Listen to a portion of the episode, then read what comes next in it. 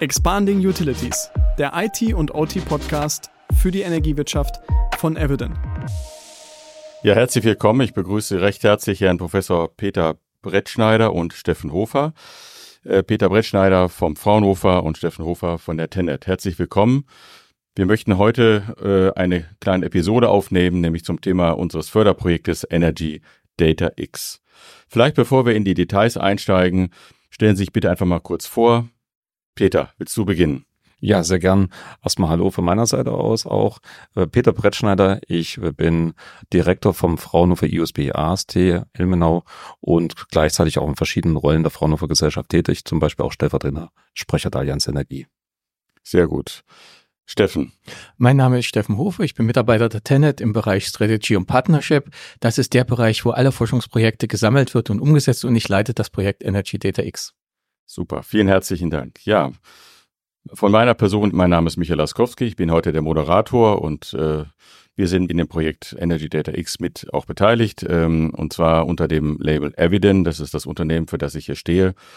Und Details, denke ich, kommen später noch in unserem Podcast.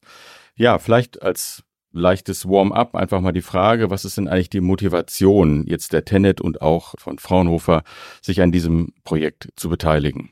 Vielleicht die Tenet zuerst als genau. Projektleiter. Genau. Tenet ist auch als erstes gefallen. Ähm, wir haben uns schon sehr lange damit beschäftigt. Wir sehen, dass wir immer mehr Daten in immer kürzerer Zeit verarbeiten müssen, um das Energienetz sicher zu machen. Es, es wird immer kleinteiliger. Es ist nicht nur im Netz die Daten, sondern es ist eben auch sektorübergreifend. Und das ist eben für uns wichtig, dass wir eine einheitliche Technologie haben, die wir im Sektor nutzen, sektorübergreifend, aber eben auch europaweit. Und da sehen wir eine ganz große Chance mit der Gaia-X-Technologie. Sehr schön. Ja, das kann ich gut nachvollziehen. Peter. Ja, für die Fraunhofer Gesellschaft ist das Thema Energie, Energiewende ein zentrales Thema. Und äh, dabei spielt natürlich auch äh, die Transformation des Systems eine relevante Rolle. Und die Digitalisierung wird eine Schlüsseltechnologie sein, um die Vielzahl der dezentralen, klug, intelligent, smart zu integrieren. Und deswegen sind wir total happy, hier in dem Projekt mitwirken zu dürfen schön. und unsere Kompetenz einzubinden. Ja, sehr schön. Jetzt leben wir ja quasi in der Zeit der Energiewende, ne, dass die gesamten Energiedinge werden erneuerbar und so weiter. Wie, wie schätzt ihr das denn ein? Welche Rolle spielt denn jetzt unser Projekt EDX jetzt in diesem ganzen Zusammenhang? Habt ihr da eine Idee? Also unser Traum ist, dass wir der Nukleus sind für eine Datenplattform oder auch genannt Datenökosystem, wo Daten sicher, transparent getauscht werden können, aber eben auch Prozesse, die heute noch sehr dezentral, sehr langsam ablaufen, zum Beispiel Lieferantenwechsel, den möchte man gerne in 24 Stunden ablaufen lassen. Und dazu brauchen wir ein Ökosystem, wo wir die Prozesse zentral ablaufen können, alle Daten verfügbar sind, aber es muss eben auch ein Berechtigungskonzept sein und das ganze System muss sicher sein.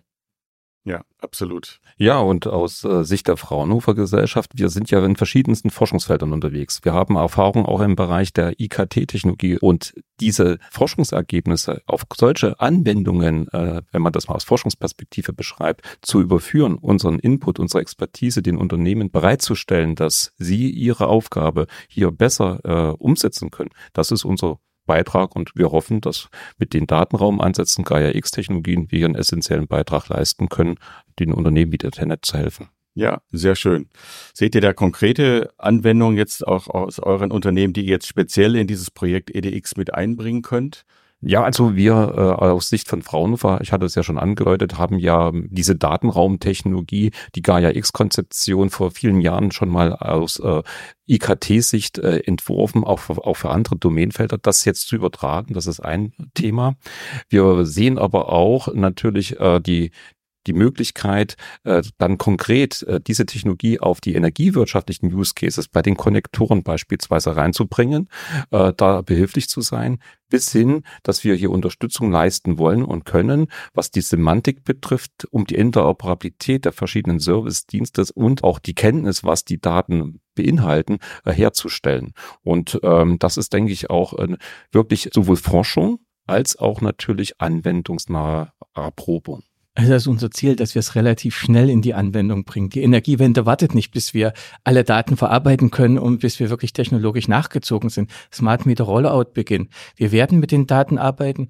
Die Großkraftwerke werden abgeschaltet oder sind teilweise schon abgeschaltet. Wir müssen auf kleinteiligere Flexibilitäten, auf kleinteiligere Einheiten zurückgehen, aber auch die ganzen Elektrofahrzeuge wollen ans Netz gebracht werden. Jeder möchte früh ein vollgeladenes oder teilweise geladenes Auto, das er von A nach B kommt, haben. Und da können wir nicht sagen, oh, wir hatten keinen Strom gehabt oder es hat nicht funktioniert. Dafür brauchen wir Möglichkeiten. Das muss über Netzebenen sein, aber eben auch mit dem Automotive-Sektor. Darüber müssen wir kommunizieren und dafür brauchen wir eine Technologie, eine Anwendung, die wirklich beide Seiten berücksichtigt und auch beide Seiten sprechen und verstehen. Ja, das kann ich gut nachvollziehen. Ich würde vielleicht gerne auch mal kurz meinen Hut wechseln, als von der Moderatorenrolle auch in die Evident-Rolle, vielleicht auch mal die Sicht von Evident dazu sagen wollen. Unsere Sicht, auch jetzt gerade an diesem Projekt teilzunehmen, liegt einfach darin, dass wir jetzt hier die Aufgabe auch haben, das Portal zu erstellen. Und für uns ist es auch wichtig natürlich, dass es nachher weitergeht. Also, dass wir so eine Art Application Framework bauen, dass es eben ermöglicht, Kundenapplikationen dann eben auch in, in dieses ganze Thema mit einzubeziehen. Werden ja gleich noch vielleicht sprechen über die beiden Use Cases. Aber es soll ja natürlich auch nach dem Projekt weitergehen. Wir wollen ja da nicht aufhören und beenden und sagen, so, das war's, sondern Ziel ist es natürlich daraus auch ein Geschäftsmodell Modell zu bauen. Also es geht im Prinzip darum, dann eben auch ein Application Framework aus Sicht von Evidence zu bauen, damit wir zukünftig weitere Kundenapplikationen, Use Cases dann eben auch einbringen können und die Softwareintegration dann beim Kunden dann auch erledigen können. Das wäre so ein bisschen die Rolle von Evident, wenn ich das so vielleicht noch ergänzen darf. Eigentlich habe ich hier den Moderatorenhut auf, aber vielleicht auch an der Stelle mal kurz erwähnt, was Evident überhaupt macht. Ja, das vielleicht mal so als, als Abrundung den, äh, zum Beitrag der jeweiligen Unternehmen. Sehen Sie vielleicht an der Stelle auch Herausforderungen oder Hindernisse oder gibt es die vielleicht gar nicht in diesem Projekt? Herausforderungen gibt es immer. Wenn man was Neues einführen möchte, man muss alle mitnehmen, man muss alle überzeugen. Wir haben auch die Herausforderung, dass wir etwas Sicheres aufbauen. Wir sind in kritischer Infrastruktur, wir haben personenbezogene Daten und das ermöglicht uns die Gaia-Technologie. Deswegen ist ja auch Tenet ein Teilprojekt, was wir leiten, das ist die Compliance. Das sind wirklich die Regeln, um den Datenraum sicher zu machen, aber eben auch den Zugang sicherzustellen, dass nur der die Daten bekommt, dem sie auch zustehen, entsprechend den Rollenmodellen, die wir in der Branche haben. Ja, aus unserer Perspektive sehen wir natürlich auch noch ganz andere Herausforderungen. Natürlich die Datennutzungskontrolle, die Datensouveränität sicherzustellen. Dafür haben wir natürlich auch Methoden äh, in der Entwicklung in anderen Bereichen schon erfolgreich eingesetzt, die hier anzuwenden, gerade in so einem dezentral verteilten System mit diesen Vielzahl an Akteuren und äh, natürlich auch Anlagen, Betriebsmitteln, das sicher hinzubekommen. Das ist natürlich eine große Herausforderung. Was aber auch total spannend ist aus Sicht der Forschung, wir haben zum einen den Netzbereich reguliert. Wenn dort also ein Datenraum eingeführt wird, dann haben wir mit einmal ein Change mit vielen Marktakteuren. Das muss sehr klug durchgeführt werden, auch dieser Change-Prozess. Währenddessen, wenn man aus Marktsicht schaut, möglicherweise der Datenraum, dieser Ansatz einen Wettbewerbsvorteil dann darstellt, weil ich schneller, äh, wenn man dann später auf die Use Cases komme, dann meine Bilanzkreisverantwortung besser, qualitativ höherwertig ausführen kann. Also super spannend. Wie kriegen wir dann diesen Change auch hin, den wir sicherlich hier im Projekt natürlich nicht abschließen können, aber anarbeiten können und äh, dann auf die verschiedenen Perspektiven der Stakeholder auch mit eingehen. Also super interessant. Mhm. Ja, absolut. Ja, jetzt haben die das auch gerade, oder hast du das gerade angeschnitten, Peter, dieses Thema der Bilanzkreiskoordinierung. Wir haben ja in unserem Projekt zwei Use Cases haben wir uns vorgenommen. Der eine Use Case geht so ein bisschen in Richtung Flexibilisierung, Flexibilitäten, Nutzen, erstmal Erkennen von Flexibilitäten, dann Nutzen von Flexibilitäten und der zweite geht ja in Richtung der Bilanzkreisoptimierung. Wollen wir vielleicht darüber kurz mal ein bisschen diskutieren, wie wir das sehen oder wie ihr das auch seht, wie das in der Wahrnehmung, äh, erstmal natürlich in der Realisierung, aber dann auch in der Wahrnehmung der, der Branche so, so gesehen wird? Also, erster Use Case, Bilanzkreis Bewirtschaftungsgüter verbessern. Das ist für uns als ÖNB nicht das Hauptthema, aber es ist ein wichtiges Thema. Wir müssen dafür Regelleistung einkaufen. Die treibt die Netzengelte nach oben. Heute ist es so, dass der Bilanzkreisverantwortliche erst einen Monat später, teilweise erst sechs Wochen später sieht, wie groß waren seine Abweichungen und was wir einrichten müssen, dass wir direkt auf die Smart Meter Gateways gehen, da schon die Daten abziehen in der laufenden Viertelstunde, das matchen mit dem angemeldeten Fahrplan. Also die Gateways werden dann den einzelnen Bilanzkreisen zugeordnet und wir können in der Folgestunde schon Viertelstunde eine Indikation geben, die ist nicht abrechnungsrelevant, aber zumindest sagen, wie gut ist die Bilanzkreisbewirtschaftungsgüte, muss er nachfragen, gibt es größere Abweichungen. Bei größeren Bilanzkreisen überhaupt kein Problem, die können das selber nachfahren. Aber im Prinzip für kleinere Bilanzkreisverantwortliche, die neu in den Markt kommen, ist das eine hohe Eintrittshürde und auch mit hohen Risiken verbunden. Und da wollen wir eben auch den Markt öffnen, dass weitere Akteure an den Markt kommen. Und für uns ist es eben wichtig, dass wir das Netz sicher betreiben können. Ja, sehr gut. Ja, der äh, Use Case Smart Meter Daten Viertelstunden scharf letztendlich auch viertelstündlich bereitzustellen, das steckt ja im Kern auch dahinter, ist in meinen Augen eine riesengroße Revolution in Anführungszeichen vom Status quo, wo man dann hinkommt. Damit haben die Bilanzkreisverantwortlichen erstmals dann die Möglichkeit, mit echt, nahezu Echtzeitdaten ihren Bilanzkreis zu bewirtschaften. Klar haben wir Marktregularien heutzutage, wo ich das entsprechend klug auch absichern kann, Nachgang auch regeln kann, aber hier geht's dann wirklich sehr schnell, den Prozess nachzuführen und auch das Thema Flexibilität sinnvoll einzusetzen, damit wir energetisch ausgeglichen Bedarf und äh, Erzeugung zueinander bringen unter Einbeziehung der Erneuerbaren.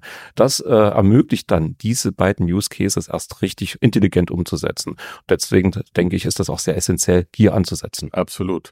Also ich glaube, wir treffen auch wirklich den Nagel auf den Kopf, gerade auch bei dem Thema Flexibilitäten, weil es gibt ja jetzt diesen Paragraph 14a des Energiewirtschaftsgesetzes, also da, wo die Netzbetreiber jetzt auch in die Rolle versetzt werden, eben auch äh, Flexibilitäten zu nutzen, auch Lasten abzuschalten und dergleichen, sind wir da völlig en vogue sozusagen mit unserem Business oder Use Case besser gesagt, um damit dann eben auch aktiv zu werden und auch wirklich Mehrwert auch für die gesamte Branche dann auch zu schaffen.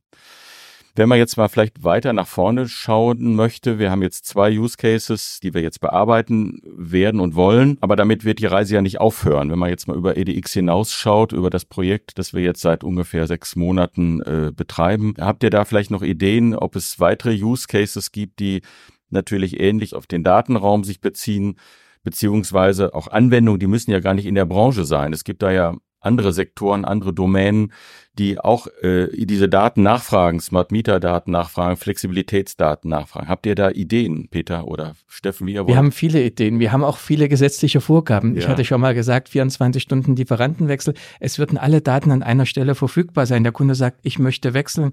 Der alte Lieferant sagt, ja, er kann wechseln. Vertrag gibt es her. Der neue sagt, ja, ich nehme ihn auf. Der Kunde wird einen neuen Bilanzkreis zugeordnet. Das wird der ortsansässige oder der Anschlussnetzbetreiber wird darüber informiert. Der ÜMB wird auch informiert wird, Kunde wird umgehangen, kann relativ schnell sein. Heute ist ein sehr langwieriger Prozess. Man geht vom Händler A zum Händler B und so weiter. Das zieht sich und so kann man diesen Prozess ganz stringent an einem Ort durchziehen, vorausgesetzt alle Daten sind verfügbar und werden auch verfügbar gemacht. Was mir noch ein großes Ansinnen ist, Netzprognosen. Heute kaufen wir auf unterschiedlichen Ebenen Netzprognosen ein. Wenn wir auf entsprechende Zählerdaten zugreifen könnten, wissen wir, was in der letzten Viertelstunde gelaufen ist. Wir können es mit Wetterprognosen verschneiden, das Ganze auch mit angemeldeten Fahrplänen, wie die Einspeisung ist von Kraftwerken, aber auch von ER-Anlagen. Und dadurch werden wir viel sicher und wir können das dann nicht jeder für sich macht es, sondern wir können es einkaufen, einmal für die Regelzone, wir können es für den lokalen Netzbetreiber, für den regionalen Netzbetreiber, alles herunterbrechen. Vorausgesetzt, alle Daten werden zur Verfügung gestellt. Das ist so ein großer Wunsch an der Stelle für mich, dass man wirklich sagt, ja, wir können das. Und ein anderer Punkt ist eben Flexibilität ist gefallen. Flexibilität nützt mir nicht wirklich viel, wenn ich weiß, ah, an der Stelle ist die Flexibilität. Aber wie sieht eigentlich der Netzzustand aus? Kann sie auch wirklich genutzt werden? Oder gibt es nicht im anderen Netz vielleicht einen Engpass und wir können es gar nicht nutzen, weil da Restriktionen sind? Das heißt also auch, die ganzen Lastflussrechnungen könnten über so einen Datenraum, Datenökosystem abgewickelt werden oder zumindest sichtbar gemacht werden. Jedes Unternehmen ist für sein Netz verantwortlich, muss es auch machen. Aber die neuralgischen Punkte, dass das sichtbar gemacht wird und dass wirklich einer sieht, oh, ich möchte die Flexibilität abrufen, kann aber nur 80 Prozent abrufen, weil das Netz gibt es einfach nicht her in diese Richtung. Und das sind alles Möglichkeiten und da wird es noch viele mehr geben. Ich vergleiche das immer so mit dem iPhone, der App Store. Man hätte sich vor 15 Jahren auch nicht gedacht, was sich da alles für Anwendungen tummeln und da wird auch meine Fantasie nicht reichen, jetzt alles aufzuzählen, was ist. Ich komme einfach nur aus meinem kleinen Feld Netzbetreiber und wir werden auch eng zusammenarbeiten mit anderen Sektoren. Wir müssen Energie, wenn wir Überschuss haben, in den Wärmesektor abgeben. Über Heizstäbe zum Beispiel, weil es eben zu diesem Zeitpunkt sehr günstig die Energie zur Verfügung ist. Wir werden, auch wenn Überschuss ist, Elektriseure geben. Sie werden wieder Wasserstoff zurückgeben, was dann wieder verstromt werden kann, wenn eben weniger Energie im Netz ist. Also wir werden sehr stark sektorübergreifend sein. Und das Ganze kann man natürlich, wenn wir jetzt nur deutschlandweit gedacht haben, europaweit denken. Ja, das ist ein super Stichwort, weil die Energiewende ist ja nicht nur Deutschland. Das wollen wir auch nicht nur in Deutschland haben, sondern letztendlich viele europäische Staaten haben sich ja verschrieben, auch den Ausbau der Erneuerbaren und weg äh, von den CO2 belasteten Quellen hin zu dekommunisierten Ansätzen. Und insofern wird auch dort eine sozusagen Digitalisierung der Energiesysteme vonstatten gehen. Die wird vielleicht anders stattfinden, als wie wir es hier in Deutschland machen, aber es wird Schnittstellen geben. Es wird andere, vielleicht äh, grundsätzliche Datenräume geben, aber an den Schnittstellen mit Datenräumen können wir, weil wir dann auf Gaia X auch setzen, europäischen Standard, äh, dann diese Interoperabilität zwischen den länderspezifischen Lösungen herstellen, so dass auch die UNBs ihre Rolle viel besser wahrnehmen können. Natürlich haben sie heute schon Lösungen, aber wir sind deutlich verteilter dann künftig unterwegs, viel kleinteiliger, hat äh, Stefan ja schon wunderbar gesagt. Und das äh, ist ein ganz entscheidender Punkt, dass wir da überzeugt sind, mit diesem Ansatz viel skalierter, schneller diese Themen in den Griff zu kriegen. Ja, ja, das sehe ich in der Tat auch und würde da vielleicht noch aus meiner Sicht ergänzen wollen. Ähm, wenn man jetzt auch über die Branche Energie hinweg weiterschaut, gibt es ja auch noch andere Datenräume in anderen äh, Bereichen wie der Mobilität. Nehmen wir zum Beispiel das Projekt Catena X, was ja deutlich weiter ist jetzt als wir. Wir können eine Menge auch abgucken. Äh, was die gemacht haben, müssen auch dieselben Fehler nicht wiederholen. Wir können natürlich auch an der Stelle auf andere Datenräume zugreifen und das wird auch sicherlich zukünftig auch ein Feld sein, diese Datenräume miteinander noch zu verknüpfen, national und auch international. Und das wäre dann auch wieder vielleicht ein Thema für die IT-Branche, da auch nochmal kreativ zu werden und diese weiteren Datenräume miteinander dann eben auch, ähm, auch zu verquicken.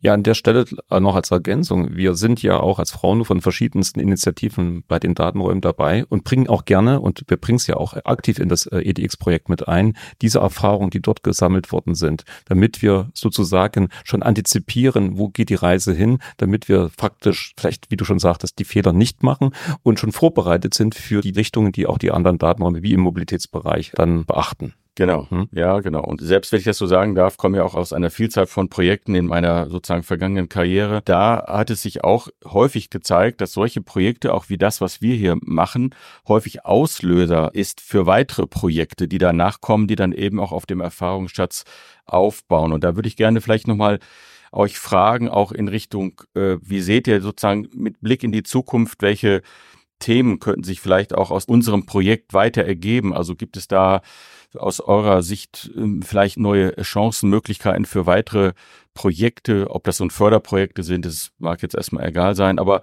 dass man da sozusagen sich weiterentwickelt. Habt ihr da Ideen?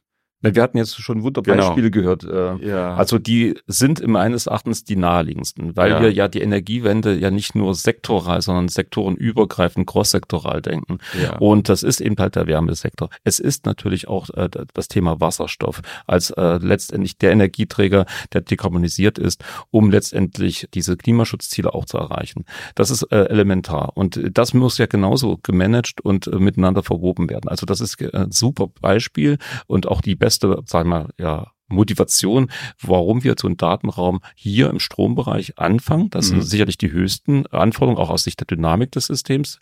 Aber künftig werden wir äh, die anderen Bereiche mitnehmen müssen, damit wir äh, das auch klug abgestimmt aufeinander managen können. Ansonsten wird die Energiewende nicht effizient erfolgen. Ja, weil wenn wir nur sektoral denken, wird man diese Unkenntnis an Informationen, wo steht das System A und B, letztendlich in mehr oder weniger Speicher oder ja, sagen wir, ungenutzte Ressourcen dann investieren müssen. Ja. ja. Wir kommen so langsam zum Ende unseres Podcasts, aber wenn ich eine Frage noch stellen darf, wenn ihr einen Wunsch frei hättet, was jetzt unser Projekt Energy Data X anbelangt, hättet ihr da einen Wunsch?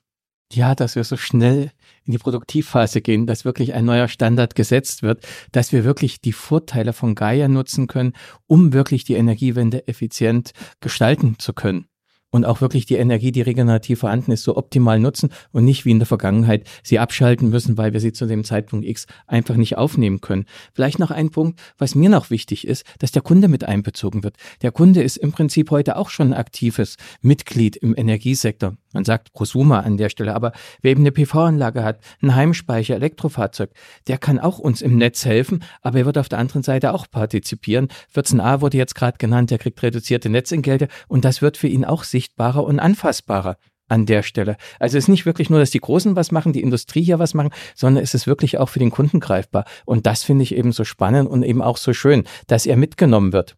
Super. Ja, Peter, hast du auch noch einen Wunsch? Ja, dass diese Euphorie, die ich hier spüre, auf die Akteure, Stakeholder überschwappt und alle Lust haben mitzumachen. Das wünsche ich mir, damit wir das Projekt und vor allen Dingen dann die Umsetzung in dem Produktivbetrieb erfolgreich meistern. Und äh, eigentlich die Ansätze sprechen nur dafür.